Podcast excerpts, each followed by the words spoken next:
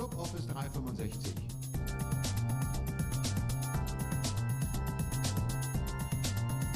Office 365 verstehen und nutzen. Mit Martina Grom aus Wien Und Michael Grete aus Berlin. Ja, willkommen zu einer weiteren Sonderausgabe des Club Office 365 aus Anlass der Microsoft Ignite Konferenz in Chicago. Unsere beiden Außenreporter Martina Grom und Toni Pohl waren wieder fleißig und haben für die heutige Ausgabe ein paar deutschsprachige Stimmen eingefangen ähm, über ihre Eindrücke von der Konferenz. Und ja, es geht schwerpunktmäßig um SharePoint 2016. Man glaubt es kaum, es ist tatsächlich irgendwie auf dieser Konferenz doch vorhanden. Also, bevor ich jetzt aber an äh, Martina und Toni abgebe, noch ein kurzer Hinweis auf channel9.msdn.com sind viele, viele, viele der Vorträge schon als Video und als Präsentation zur Verfügung gestellt worden, sodass, wenn ihr Interesse habt, eine die ein oder andere Session nachzusehen, man das über diesen Channel 9 Kanal machen kann. So, das war's von mir für heute. Morgen gibt es dann wahrscheinlich den Abschlussbericht, aber an dieser Stelle ähm, ab nach Chicago zu Martina und Toni. Willkommen zu Tag 3 bei der Microsoft Ignite. Heute war wieder ein richtig voller Konferenztag, der mit sehr schlechtem Wetter begonnen hatte. Es war so neblig draußen, dass man kaum den nächsten Wolkenkratzer sehen konnte. Der Konferenztag war allerdings geprägt wie Tag 1. Es war voller Andrang zur Konferenz, Menschenmassen überall und sehr interessante Sessions. Eine davon war heute in der Früh SharePoint 2016 für IT-Pros von Bill Bayer. Und dazu haben wir uns dann noch die Meinungen eingeholt von Samuel Zürcher, Niki Borell und Marek Czarbon. Und Carsten Rachfall war auch noch dabei. Genau, und das hört ihr euch jetzt am besten in der nächsten halben Stunde dann an. Viel Spaß! Ja, ich bin Carsten Rachfall, auch ein Microsoft MVP aus Deutschland für Hyper-V, also die Virtualisierungslösung, auf der die ganze Cloud aufbaut. Bin ich ganz happy drüber und äh, ja, das ist meine erste Ignite, wie glaube ich für alle, aber für mich Ja. ist auch die erste TechEd. Also wenn man jetzt die Ignite als Nachfolger von der TechEd sieht.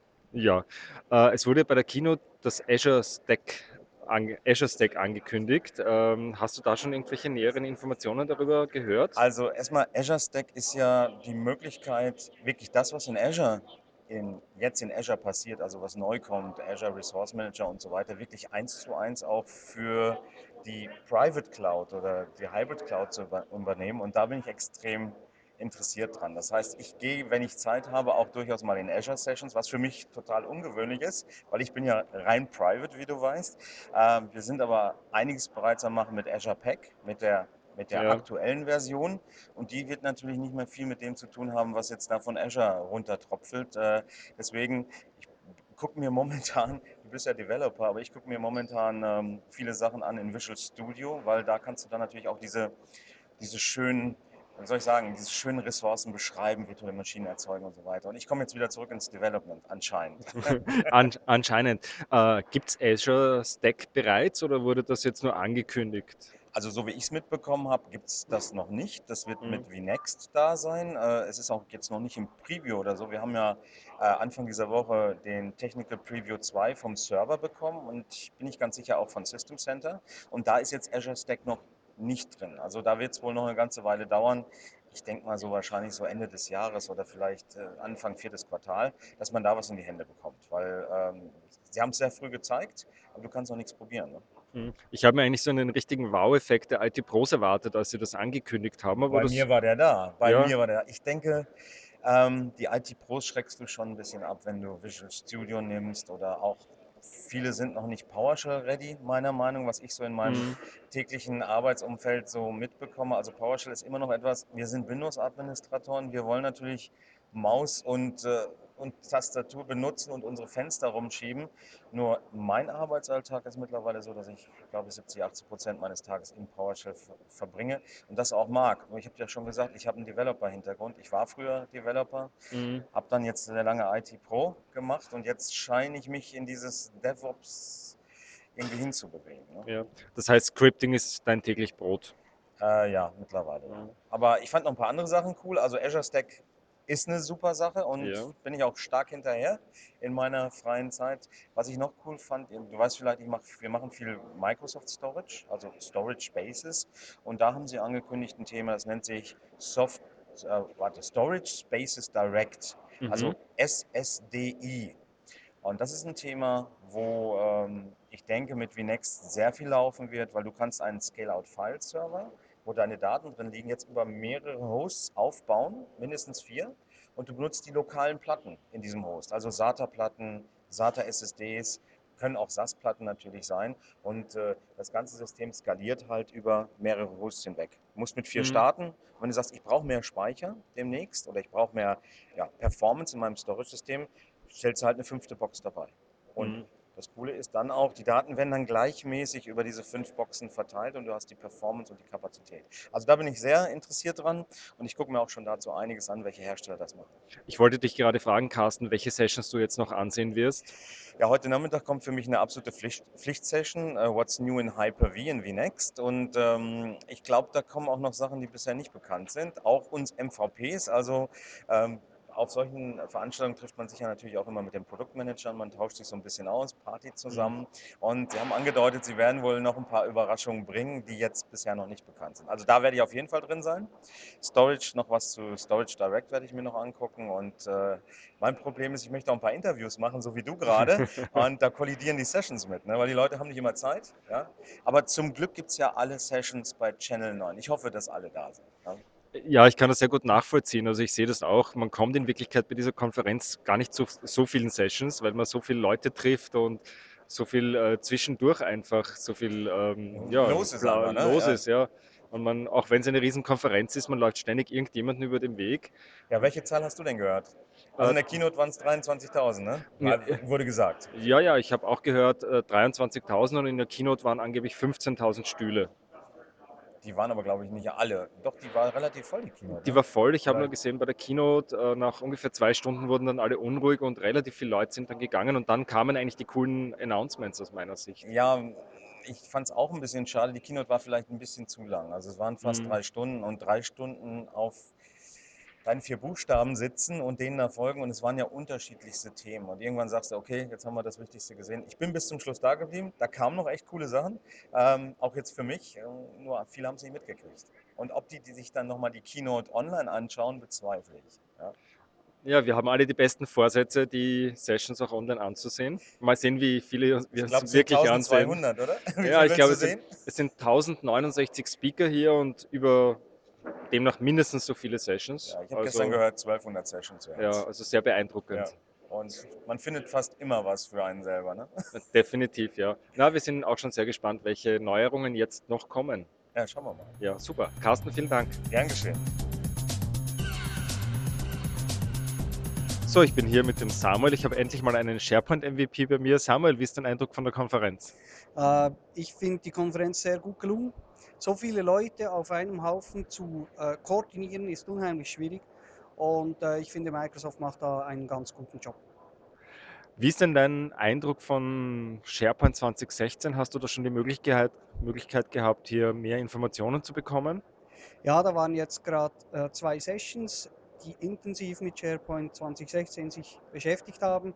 Äh, die sehr interessante war die heute Morgen, wo sie einen Einblick gegeben haben, äh, was genau sich da ändert in der Architektur und in der Infrastruktur, was natürlich äh, zulässt, dass man auch das Businessmodell vom SharePoint 20, Server 2016 äh, ein bisschen herausfiltern kann. Und da geht es ganz klar Richtung hybride Szenarien, Richtung Cloud-Dienste zu nutzen, ohne die Daten in die Cloud zu geben, sondern nur Identitäten und bezieht dann wieder äh, gegeneinander verrechnet, berechnet werden können, damit auch so User Experience wie Delph äh, auf On-Premise gebracht werden kann und sogar schon im SharePoint Server 2013 wird das verfügbar sein. Das heißt, um es ganz klar zu sagen, es wird definitiv SharePoint On-Premises auch 2016 geben. Das ist äh, nicht nur klar, sondern es ist auch schon klar, wann die erste Public Beta kommt, nämlich Ende dieses Jahres wird es eine Public Beta geben, wahrscheinlich Q3, Q4 und Q1, Q2 wird dann Release to Manufacturing ausgeliefert werden. Du hast auch angesprochen, Delph wird es auch on-premise geben. Ja, es ist nicht Delph on-premise, sondern es ist eine Verbindung zum Delph in Office 365 mit dem On-premise Server. Also es wird so sein, dass äh, die Analyseinformationen aus der Search, aus den On-Premise-Daten in die Cloud gehen. Da muss man aber keine Angst haben, da gehen keine Daten in die Cloud, sondern da gehen nur Identitäten und Beziehungen in die Cloud und die wiederum können dann zurück On-Premise gespielt werden, um da eine reichere User Experience äh, zu generieren. SharePoint Server 2016 hast du aber noch nicht gesehen. Da gibt es noch nichts, was äh, von der Oberfläche oder Design jetzt äh, gezeigt wurde, oder? Doch, da gibt es was. Man sieht einfach nicht viel, weil die User Experience eigentlich immer der letzte Teil ist, an dem Sie arbeiten. Sie haben heute Morgen äh, uns mitgeteilt, dass aber das UI wohl wahrscheinlich nicht komplett anders aussehen wird, zumindest nicht von der Zentraladministration. Ich gehe also auch davon aus, dass wahrscheinlich wir hier nicht die große Revolution erleben werden. Es wird sich wahrscheinlich alles so in Richtung bewegen wie diese äh, Delph-Dashboards wo halt die einzelnen Quadrate drauf sind, die sich dann auch sauber skalieren lassen auf den verschiedenen Größen der Geräte. Also das ganze Responsiveness von SharePoint wird sicher besser werden, äh, aber sie haben sich jetzt zuerst mal einfach um die Architektur darunter gekümmert um die Probleme, die man hatte mit User-Profil-Synchronisation, um die Probleme, die wir hatten mit dem Distributed Cache. Da gab es auch eine ganz interessante Information.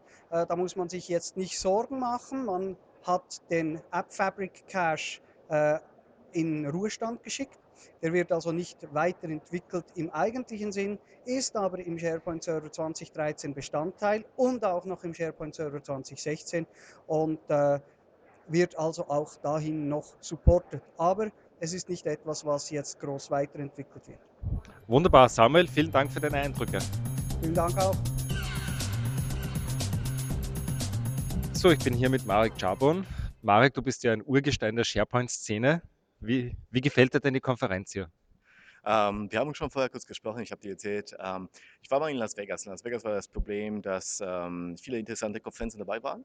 Aber wenn man da reinkommst, ähm, da waren die Räume viel, viel zu klein und damit überlaufen. Ja. Hier ist es irgendwie super komfortabel. Das heißt, du hast riesige Säle, wo du, keine Ahnung, wie viele Leute da reinkommen. Und ich bin noch in keine Session irgendwie reingekommen, wo, wo kein Platz mehr da war. Ja. Und das finde ich wie super. Und Michael hat, hat, richtig gute Experten, also Leute wirklich dann, ähm, also ich finde es besonders gut, nach, dem, nach jeglichen Vorträgen einfach zu denen nach vorne zu gehen und dann FS äh, hast du wirklich dann die Informationen, die du dann brauchst. Ja ähm, sage im Vergleich zur SharePoint-Konferenz, die zum letzten Mal 2014 stattgefunden hat, mhm. gefällt dir die Konferenz, die MS Ignite, also besser?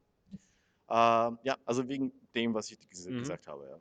Ja. Ähm, die andere Geschichte ist, glaube ich, war so diese Erwartung von wegen, ähm, okay, SharePoint 2016, also ganz neue UI, alles andere, ja, und äh, das habe ich mir am ersten Tag vermisst, von wegen, wo ist es überhaupt, ja. Und dann kapiert man eigentlich, dass ähm, eigentlich dass es so eine, was UI angeht, angeht, so Evolution ist. Ja, viele Sachen hat man schon in der Cloud-Geschichte eigentlich gesehen, 12, Graph und so weiter.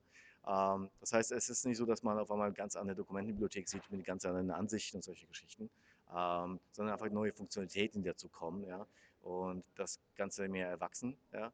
Und wie Microsoft gesagt hat, die, ich glaube, die haben auch ganze Release-Zyklen irgendwie jetzt gerade verschoben, weil eigentlich war es jetzt, glaube ich, für Mitte des Jahres geplant. Und es wird Ende des Jahres Release Beta und dann später äh, erstmal Produktion, dass, dass sie selber gesagt haben, so ein bisschen sag mal, Philosophie bei Windows 7 ähm, ähm, getestet, geproved und nicht jetzt noch mehr irgendwie Sachen. Ja. Und mhm. das finde ich gut, ja, dass da endlich mal sowas stattfindet, wenn das so ist. Ja. Marek, du bist ja selbst Software-Developer. Mhm. Äh, Gibt es in der Richtung Development in SharePoint 2016 etwas Neues oder ist das, bleibt alles beim alten App-Model? Hast du da schon etwas mitbekommen? Mhm. Ähm, also man sieht, dass, äh, dass Microsoft Richtung, also das App-Modell an sich bleibt. Ja. Das Einzige, was sich ändert, ist die Art der Autorisierung. Das heißt, man autorisiert sich nicht mit der App und sagt von wegen, ich darf auf Site Collection und so weiter, sondern man geht zu Azure AD und dort bekommt man entsprechende Rechte. Ja, das finde ich auch besser. Das Einzige, was mich da erschreckt hat, war von wegen, okay, wie machen wir es on-premise, weil on-premise gibt kein Azure AD und da gibt es diese Azure, Azure Stack und damit kann man sich einen Azure AD eigentlich dann auch on-premise irgendwie aufbauen. Ja. Und damit macht die Idee dann so ein bisschen mehr Sinn, ja, dass man dann so in diese Richtung geht. Und ähm, dann, ähm, dann äh, super interessant finde ich diese ganze äh, Gruppengeschichte, obwohl ich die am Anfang überhaupt nicht verstanden habe. Ist das auf einmal etwas, was Sinn macht, Äh, weil das Problem, was man bei äh, Microsoft, SharePoint, Office 365, was auch immer dann hat, ist diese Inselgeschichten, ja, wo man Mhm. einfach sagt, okay, das sind ein paar Genies, aber jeder für sich. Ja, und hat, die anderen haben Yammer gemacht, die anderen haben 12 gemacht und die anderen haben noch irgendwie SharePoint gemacht. Ja, und irgendwie integriert ist es nicht. Und die Idee von Groups eben, dass man sagt, okay, wir haben, äh, haben eine zentrale Instanz, das ist eben Azure AD. Ja. Azure AD ist nach, nach auch außerhalb von SharePoint sichtbar. Das heißt, ich könnte auch eigene Applikationen entwickeln, die damit kommunizieren. Und wenn man in Azure AD eine Gruppe erstellt, und das ist nicht SharePoint-Gruppe, sondern diese Office 365-Gruppe, bisschen verwirrend von Namen, dann ähm, äh, ähm, startet man eine ganze Kette von Ereignissen, die da stattfinden. Ja? Das heißt, ähm, erstmal wird, wird eben, eben in Azure eine Gruppe erstellt, die dann als rechte Gruppe auch da ist. Dann werden, ähm, wird, äh, wird ähm, automatisch irgendwie ein gerichtet, mit dem man kommunizieren kann.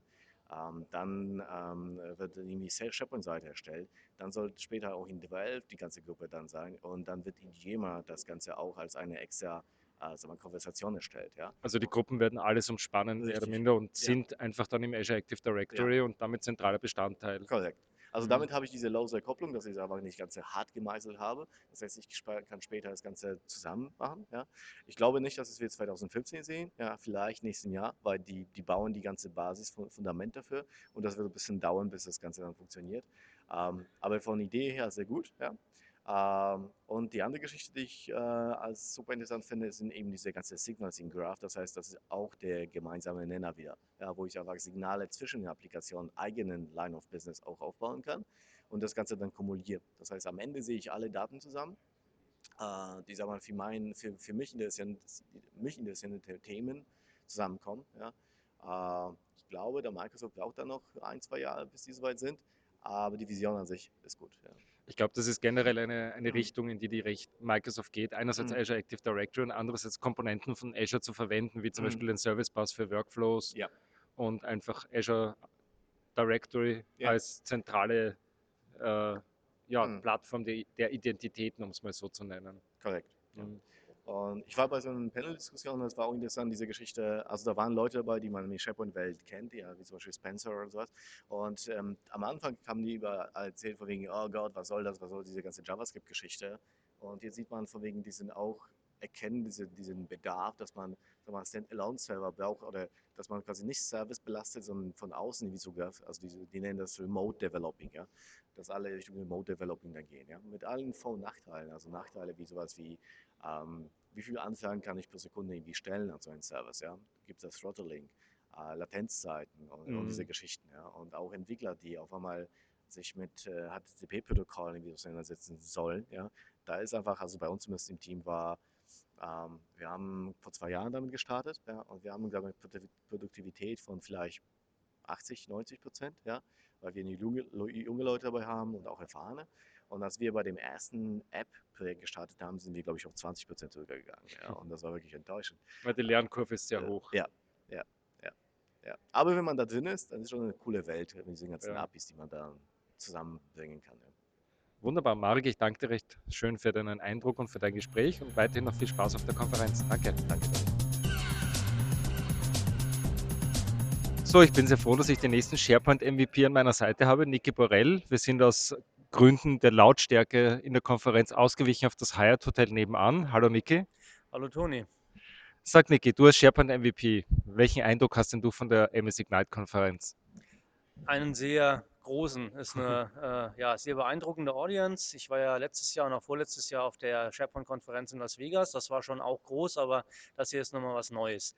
Was mir sehr gut gefällt, ist, dass die Konferenz, das eben nicht nur auf SharePoint fokussiert, deutlich breiter aufgestellt ist. Also ich war in einigen Azure-Sessions drin und werde mir sicher dann noch das eine oder andere zu Windows 10 anschauen. Sag Niki, du bist ja auch auf ein bestimmtes Thema in SharePoint spezialisiert. Das Fokusthema ist die Suche in SharePoint, beziehungsweise jetzt natürlich mit dem, was mit damals Project Oslo und jetzt eben Office Graph und Delph äh, immer mehr jetzt äh, in die Produkte mit einfließt, was ja in der Suche zumindest mal am Rande auch was zu tun hat, ja. Ich habe gesehen, die Suche der Open Graph wird jetzt ein ganz großes Thema. Auch von Programmierseite wird es dann eine Schnittstelle dazu geben. Wie schaut es denn von PowerShell-Seite aus? Wurde da schon etwas angekündigt?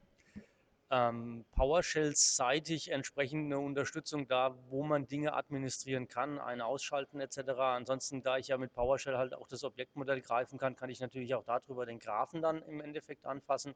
Also ja, da wird es entsprechend auch einiges geben.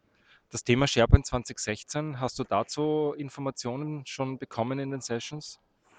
Gab es ja gerade heute Morgen die äh, Session mit Bill Bier, die lang erwartete, was Neues für IT Pros in SharePoint 2016 gibt. Ähm, da waren schon ein paar sehr interessante Dinge drin. Teilweise mussten wir es schon äh, vom letzten MVP Summit, aber auch nochmal ganz neue Dinge hinsichtlich jetzt äh, diese neuen Rollen, die sie da wieder einführen wollen. Also mal sehen, das ein oder andere bin ich ein bisschen überrascht, sehe ich vielleicht auch ein bisschen kontrovers.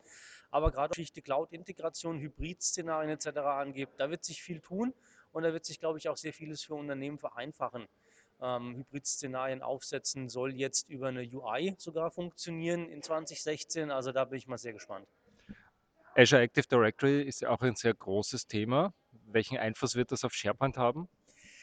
Ja gut, ähm, es wird sicherlich einmal von der Applikationsseite oder von den Applikationen her Einfluss haben, dass eben zum Beispiel dieses Feature Groups ja in äh, Azure Active Directory aufgehangen ist und in SharePoint auch in der On-Premise-Version über hybride Szenarien zur Verfügung stehen wird. Sprich, da hat man Azure Active Directory als Backbone. Es wird natürlich als Authentifizierungsmöglichkeit äh, eine ganz große Rolle spielen, auch hier wieder im Kontext hybrider Szenarien. Von daher, ich glaube, Azure Active Directory ist so das große Thema über alles hinweg. Das merkt man jetzt ja auch auf der Konferenz. Ich glaube, es gibt keine Session, wo das Wort mindestens einmal fällt. Ja, das habe ich auch so mit so empfunden, ja. Genau, ja. Ansonsten vom, vom Eindruck her, auch was man bis jetzt über die neuen SharePoint-Features oder auch über die neuen Office 365-Features, wie du hast schon angesprochen, Delph oder Groups oder ähm, was jetzt angekündigt wurde mit Microsites, also eine neue Art von Site Collection in SharePoint, sieht man, es geht vieles in die Richtung, dass eben ja, wir einen sicherlichen Wandel haben, weil ja, Mitarbeiter, die in die Unternehmen heute kommen, für die ist Internet, für die ist IT so selbstverständlich wie fließend Wasser und Strom. Mhm. Während vor 20, 30 Jahren, wenn du da gesagt hast, ich kenne mich mit Computern aus, das war ja, oh Gott, ne, also was ganz Besonderes. Von daher der, der Benutzer, der einfach äh, viel mehr Self-Service fokussiert ist, der sich nehmen möchte, was er gerade braucht, ob das jetzt ein Yammer oder eine Dokumentenbibliothek oder ein OneNote ist, das ist ja etwas, wo ich Groups ganz stark hin fokussiert. Ne? Nimm dir das Werkzeug, das für deine Arbeit gerade passt. Also ich glaube, da reagiert IT, äh, reagiert Microsoft auf einen ganz generellen Trend im Arbeitsumfeld, im Arbeitsleben. Und von daher denke ich, eine sehr richtige Entscheidung, gepaart mit dieser aus meiner Sicht ganz wichtigen und mutigen Entscheidung, sich gegenüber anderen Plattformen zu öffnen.